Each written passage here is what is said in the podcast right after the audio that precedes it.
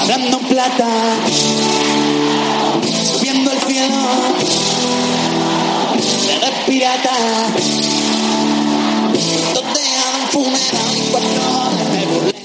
Hablando en plata, Chus Rodríguez. ¿Qué tal? Buenas tardes de Plata en Radio Marca, segunda división en la radio del deporte. Aceleramos para hablar de nuestra Liga 1-2-3 hasta las 4. Y no siempre es mejor lo bueno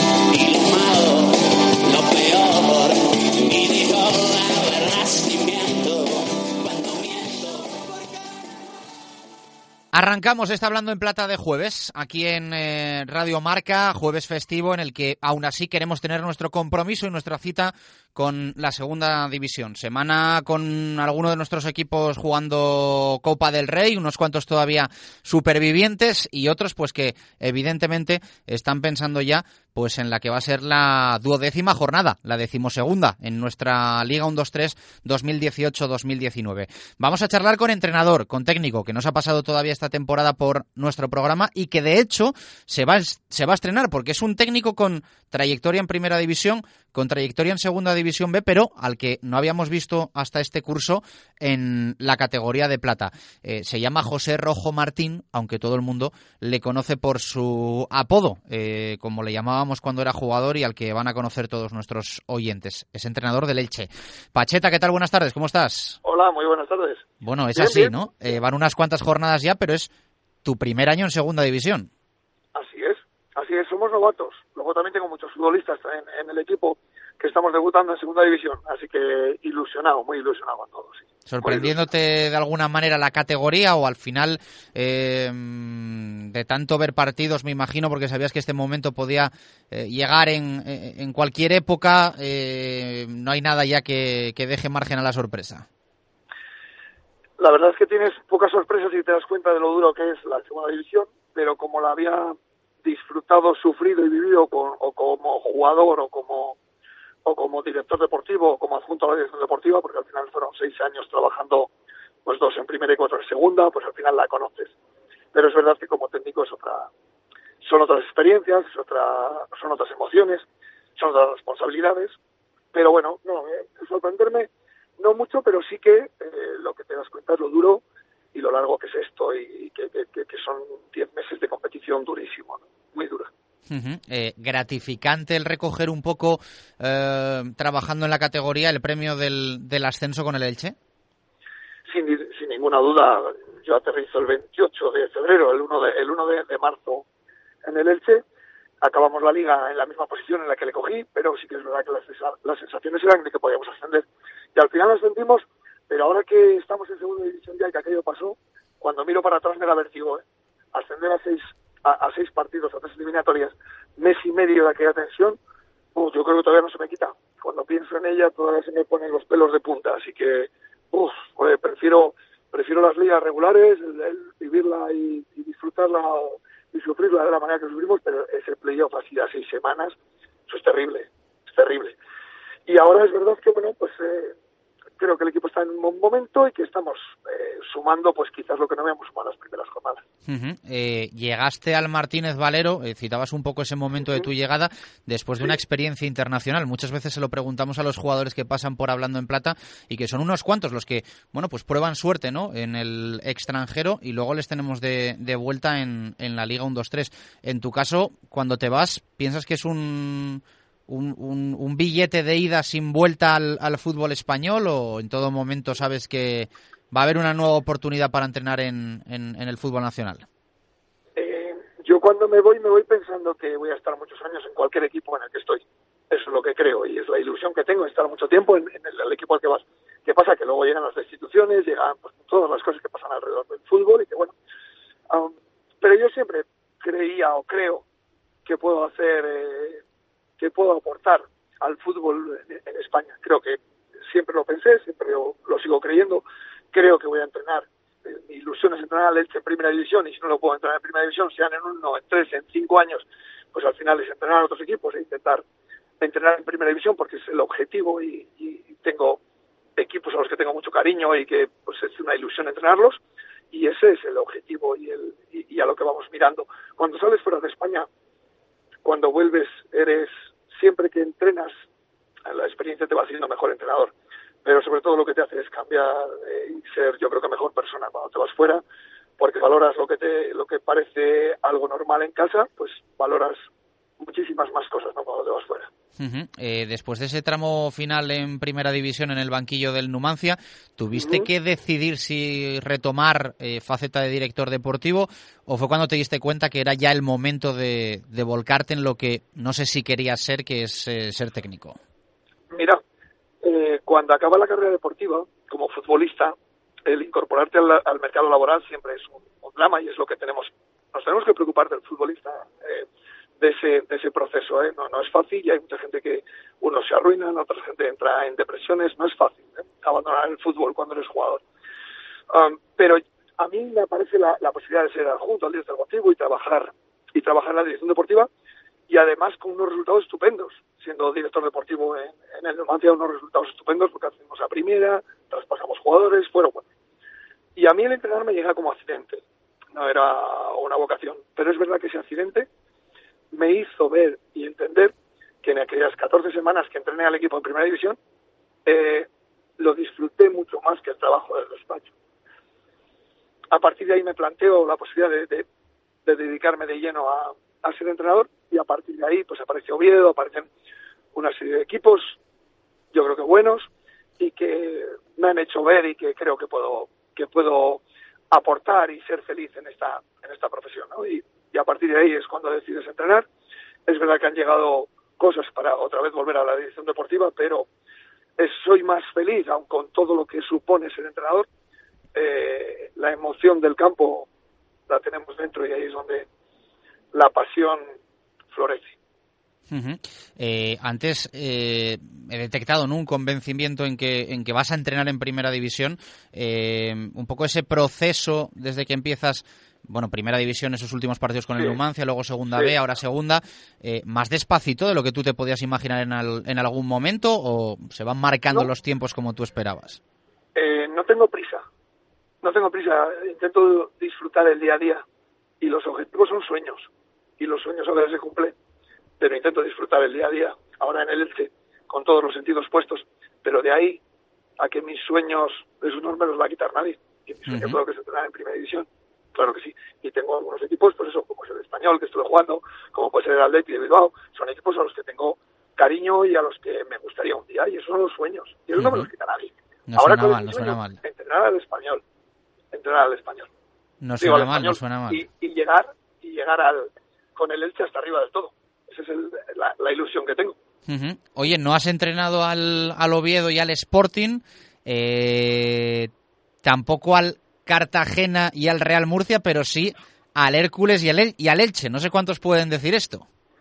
Pues no lo sé cuántos cuántos habrán ellos, pero yo sí los, los pude entrenar y bueno, pues en el Elche, digo en el Hércules sufrió la destitución, en, Cartagena eh, pues ya después de que... Lo llevo un poco al terreno de la rivalidad deportiva, ¿eh? Sí, sí, sí, sí, lo entiendo perfectamente. Pero ahí en los dos sitios pues eh, recibí una, sobre todo una destitución en Cartagena al acabar la liga, que no me dejaron jugar el playoff de hecho que todavía cuando pienso en aquella no, no me he recuperado, no me he recuperado porque, bueno, pues parece ser que se ha acaba que es una pitonisa, que sí, bueno, eh, hay cosas muy, muy, muy...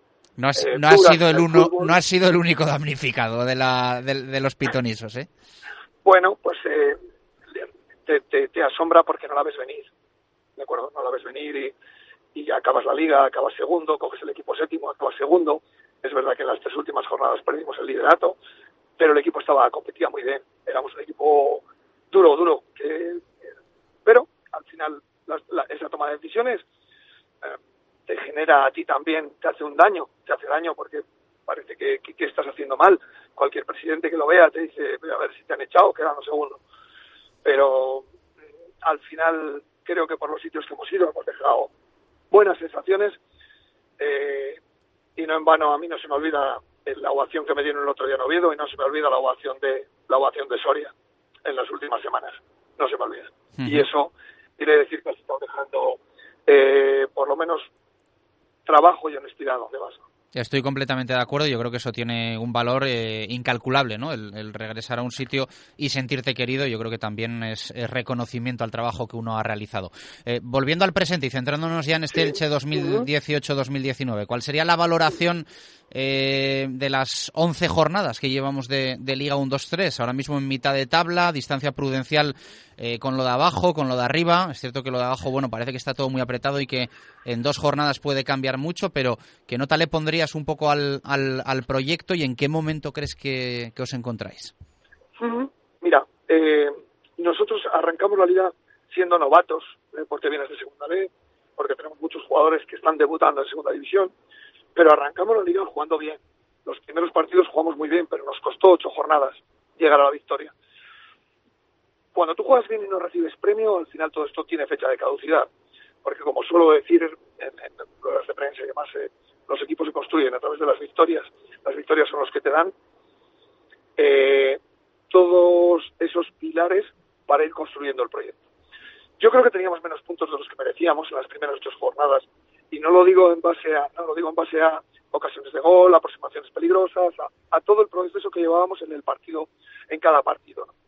Pero ahora sí que es verdad que estamos cogiendo premio en los últimos partidos y que creo que estamos en un proceso de, de, construcción del equipo, en, como te he comentado antes, unos pilares para que sean firmes de cara a los ocho meses de competición o siete que nos quedan de en adelante. ¿no? ¿Dónde podemos ir o dónde podemos ir? Nosotros tenemos muy claro que nos va a tocar pelear por abajo. Somos el segundo presupuesto más bajo, somos debutantes, eh, somos una entidad que es enorme, enorme, porque la ciudad es grande, porque la entidad es grande, porque hasta muchos años en primera, y hay una exigencia clara. Pero creo que estamos convenciendo a toda la gente de que este año nos va a tocar sufrir y que vamos a ser un equipo que estamos preparados para sufrir. Ya veremos a ver si todos los equipos están preparados para sufrir, como estamos preparados nosotros. Entonces yo creo que estamos en un proceso muy interesante y en el que como no soy objetivo, pues digo que creo que tenemos menos puntos de los merecidos. Eh, pero un refuerzo, ¿no? Me imagino las dos victorias consecutivas en casa, siempre cuando llegan dos partidos a esta altura, a estas alturas de temporada como locales, yo creo que todos dicen los seis puntos. 2-0 frente al Málaga, 2-0 frente al Zaragoza, que además son rivales que al final uno ve el nombre y el escudo y, suenan potentes. Claro, eh, cuando estábamos en un proceso de crecimiento y veíamos el calendario, porque ahora hemos jugado contra, contra ellos dos, ahora vamos a Cádiz, vienen Las Palmas, decíamos, uff, ¿cómo viene el calendario ahora? Y yo siempre les decía, digo, nosotros pensad en el siguiente partido y las sensaciones que tenemos. ¿Estamos jugando bien? Sí. ¿Vamos a coger premio? Vamos a coger premio, hay que creer en ello. Y ahora lo estamos cogiendo. ¿Qué va a pasar en Cádiz? Pues vamos a ir a competir. Y nosotros mientras sigamos compitiendo vamos a ser un equipo jodido, porque estamos teniendo, yo creo que un buen trato del balón, muy buen trato del balón, y estamos siendo muy intensos y muy, muy ásperos para el equipo contrario. No dejamos que sean en muchos momentos dueños del partido, que no se sientan cómodos, apretamos mucho, somos valientes, tenemos energía. Eh, ese es el proceso en el que tenemos que estar. Y es verdad que estas dos victorias entre Málaga y Zaragoza, lo cual desde aquí es, es muy difícil ganar dos partidos cuando tienes seguidos en casa, ¿eh? sin tener que jugar fuera los, los tres últimos partidos de casa los hemos ganado, son las tres victorias que tenemos. Entonces, por eso creo que estamos, estamos creciendo y llegar. Pues yo solo quiero llegar a ganar al Cádiz. Ese es el siguiente. Y no, no pensar mucho más allá.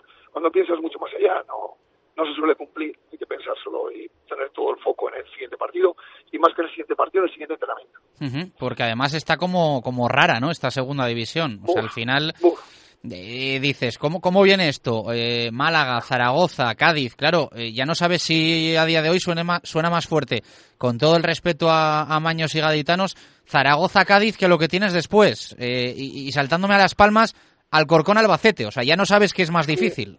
Claro, y es que Alcorcón, Albacete está arriba. Claro, claro, por eso te digo. Entonces, es que aquí en segunda división, por eso digo que lo único que hay que pensar es en el siguiente partido, porque no sabes quién es peor, quién es mejor. Eh, y te llega uno, un equipo que dice, no, a este le vamos a ganar, y es el que te, que te pegan en, toda la cabeza y dices, Totalmente, sí. nos, devuelven, nos devuelven a nuestra, a la realidad, vamos, en cuanto te descuidas. Y eso es lo que tenemos que procurar, que no suceda. Tener el foco, tener la energía, tener ese nivel de activación para competir muy alto, o por lo menos el óptimo, y a partir de ahí, tú seguir, seguir eh, sumando, seguir empujando y, que el equipo no decaiga ante situaciones o ante momentos de crisis. Salir reforzado de esas crisis. Bueno, pues de momento cumpliendo, más que cumpliendo objetivos, este Elche con, con, buenas sensaciones, con la gente contenta, reforzado con esos dos triunfos y con el Cádiz en el horizonte. José Rojo Martín Pacheta, un placer la charla, porque yo a esto lo llamo charla, no lo llamo entrevista y que haya más durante, durante esta temporada. Un fuerte abrazo, gracias.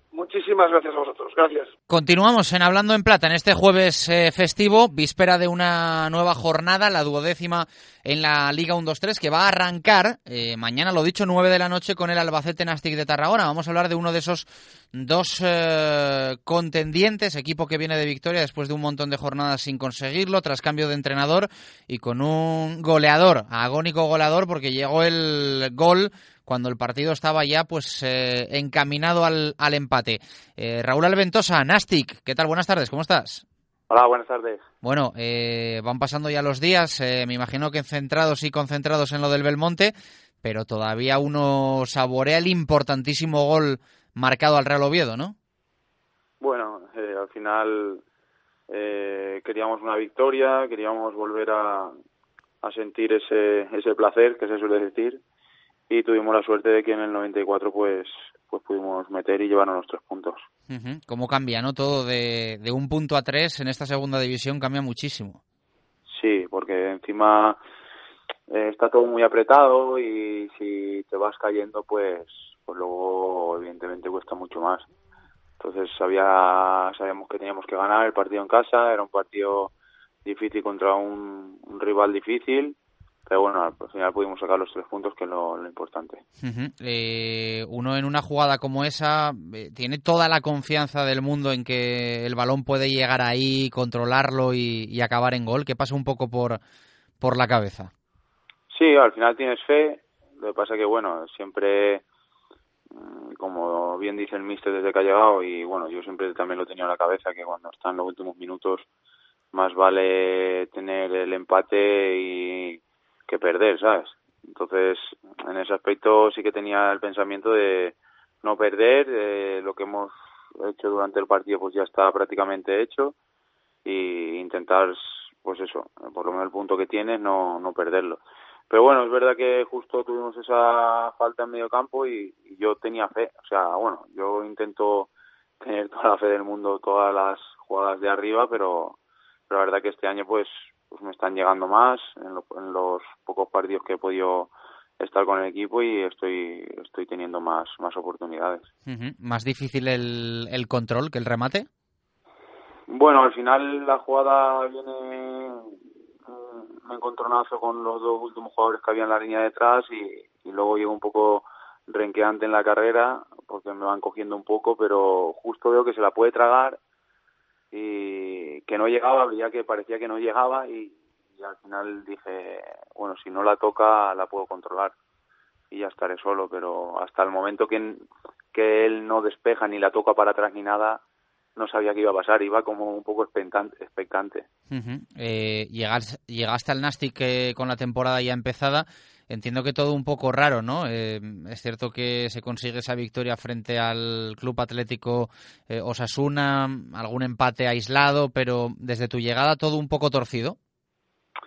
No, a ver, yo, bueno, lo que a mí ha sido, yo llegué ya con la jornada cuatro, el partido a Las Palmas, solo tuve tres entrenamientos para poder eh, estar con el equipo, conocerme un poco con ellos. Fuimos a un campo muy difícil, perdimos 4-0. Eh, luego tuvimos ya un poquito más de, de, asentamiento durante esa semana. Yo ya empecé a estar tocado de la rodilla y, y, ganamos el primer partido en casa. Luego el partido de Reus, que es el partido que el primer gol que metí contra el Reus. Y luego estuve no podía jugar contra el Deportivo por el hecho del contrato. Sí.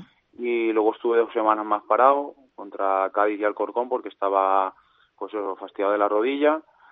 Y ahora pues eh, estos dos últimos partidos Lugo y, y, Oviedo. Al final este año por unas cosas o por otras pues de los 11 partidos he podido estar cinco con el equipo. Entonces pues bueno, sí que es verdad que ya no por mí solo, sino hubo como 11 lesiones en, en un partido.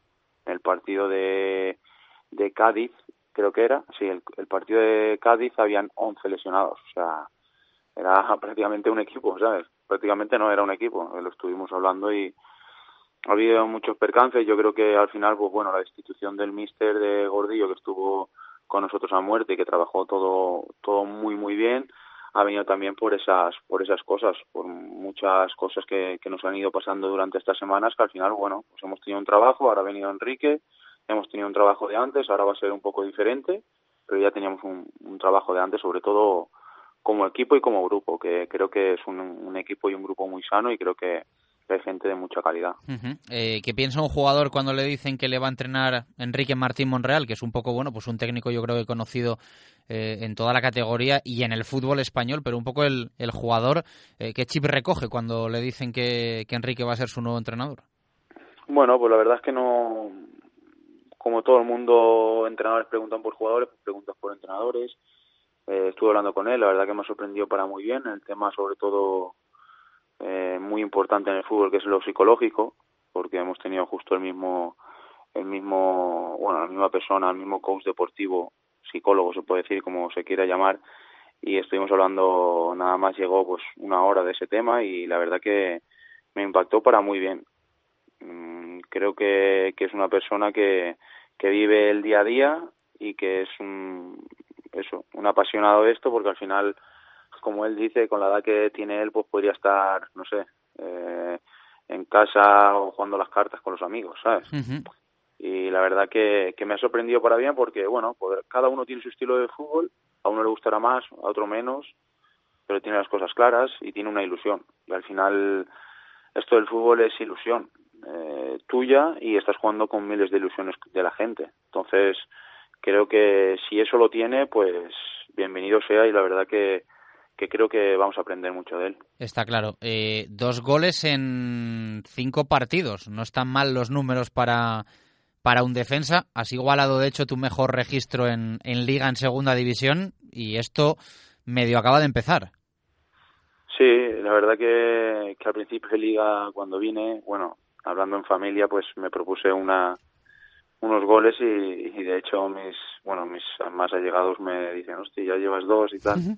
Y yo, bueno, pues esto es la suerte, o bueno, hay que buscarla, el tener fe y, y el, el quererlo, al final, pues bueno, va llegando las cosas. Es verdad que, que vengo de, de un año muy duro, eh, de una situación de verano dura también y, y la verdad que, que necesito volverme a encontrar con, bueno, volverme a encontrar no, eh, el, el disfrutar de esto que al final es, es una pasión, es, es, eh, como te digo, es lo mejor para, para mí de, de, todo, porque creo que el fútbol es una pasión y es un, un- una bendición, para mí es una bendición y, y nada, seguir eh, ayudando lo máximo al, al grupo, al equipo y a sacar los, los resultados.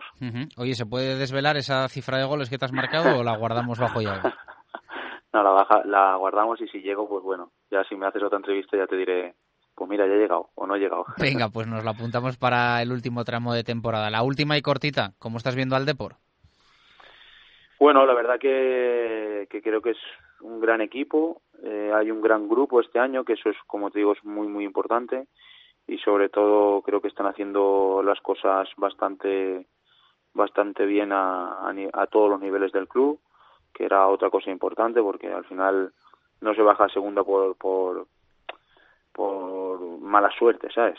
Eh, bajar a segunda cuando llevas muchos años ahí casi bajando, nunca se baja por mala suerte y sobre todo creo que, que tienen un grandísimo entrenador, unos grandísimos futbolistas, como te he dicho, un gran grupo, pero un grandísimo entrenador que, que tiene un estilo de juego que, que al equipo le va bien.